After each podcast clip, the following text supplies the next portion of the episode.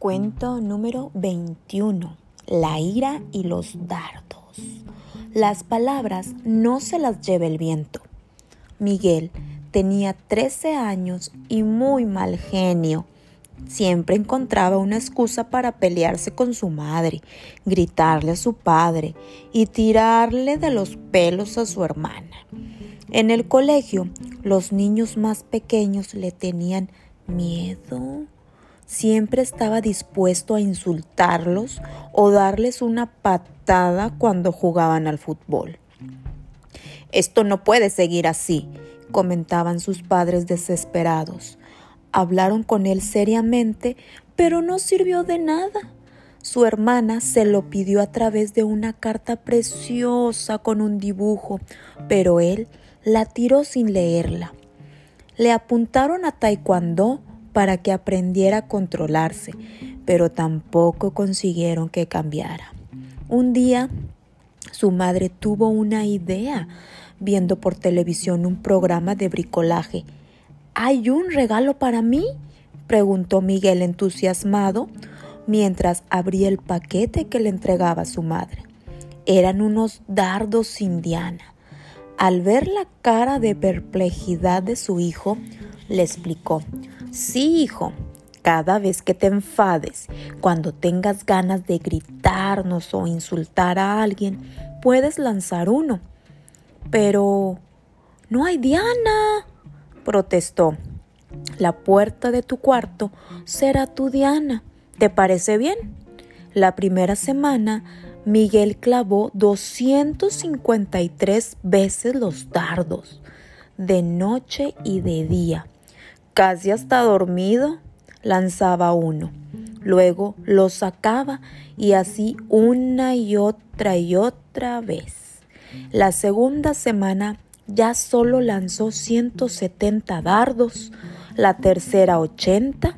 Al cabo de un mes, una noche le dijo a su madre, Hoy ha sido el primer día que no he lanzado ningún dardo al observar reflejados en la puerta todos aquellos aguijonazos de rabia, se había ido conteniendo hasta dejar de enfadarse.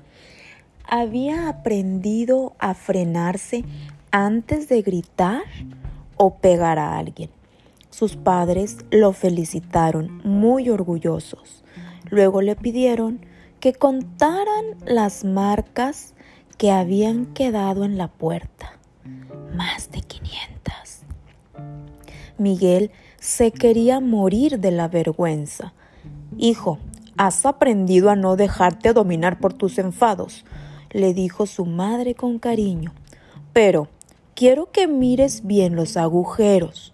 Cada vez que lanzaste el dardo, aunque luego lo arrancaras, quedó una marca para siempre del mismo modo, cada vez que haces o dices algo malo a un compañero o a tu familia, queda una pequeña cicatriz.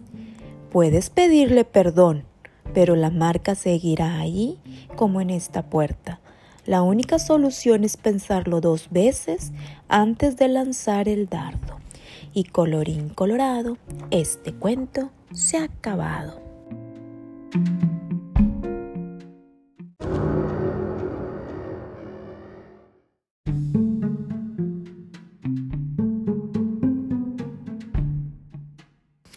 Pero sabes que mi pequeño y mi pequeña nos falta pensar y crecer juntos. Tres cosas que no vuelven. Un viejo dicho asegura que hay tres cosas en la vida que cuando se van no regresan nunca más. Uno, las palabras ya pronunciadas. Dos, el tiempo desperdiciado. Y tres, las oportunidades perdidas. Puedes avergonzarte como el niño de los dardos, pero son agujeros que se quedan ahí. Por eso, cuando te domina el enfado, antes de hablar o hacer algo, piensa en las consecuencias. Debemos ser conscientes de que nuestros actos repercuten en la felicidad de los demás y en la nuestra propia.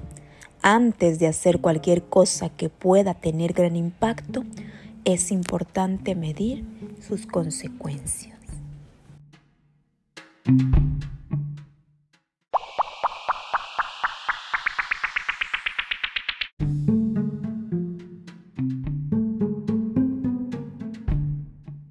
Ha llegado el momento de las emociones. Hoy toca el turno de la vergüenza. Vergüenza en su luz es la emoción que cuida nuestra identidad pública, se hace cargo de los valores colectivos y nos permite cuidar nuestro rol en la comunidad. Vergüenza en su sombra, en exceso, lleva a querer evitar ser juzgado, visto o calificado por otros, haciendo que la persona quiera desaparecer y llegando a no sentirse digno de estar o pertenecer a esa colectividad. Vergüenza. Toca la culpa, que la culpa es la emoción que cuida la identidad interior. Es la vedora de nuestros valores personales. Da lugar a la declaración del perdón y la reconciliación. Culpa en su sombra nos invita al autocastigo, nos hace sentir culpables de todo y por todo. Llevarnos a un hoyo oscuro sin merecer alivio, culpa. Perdón. Perdón en su luz da lugar a la libertad. Permite cerrar situaciones, gestar nuevas historias da tranquilidad de la conciencia y amortigua las relaciones. Perdón en su sombra. Tiene dos manifestaciones sombrías. Puede ser usado como comodín para evitar el hacerse cargo y parecer arrepentidos. O dos, con aquel asumo la culpa de todo mi alrededor y pido perdón llevándome al sometimiento. Emociones, cuentacuentos, Cori de Hoyos.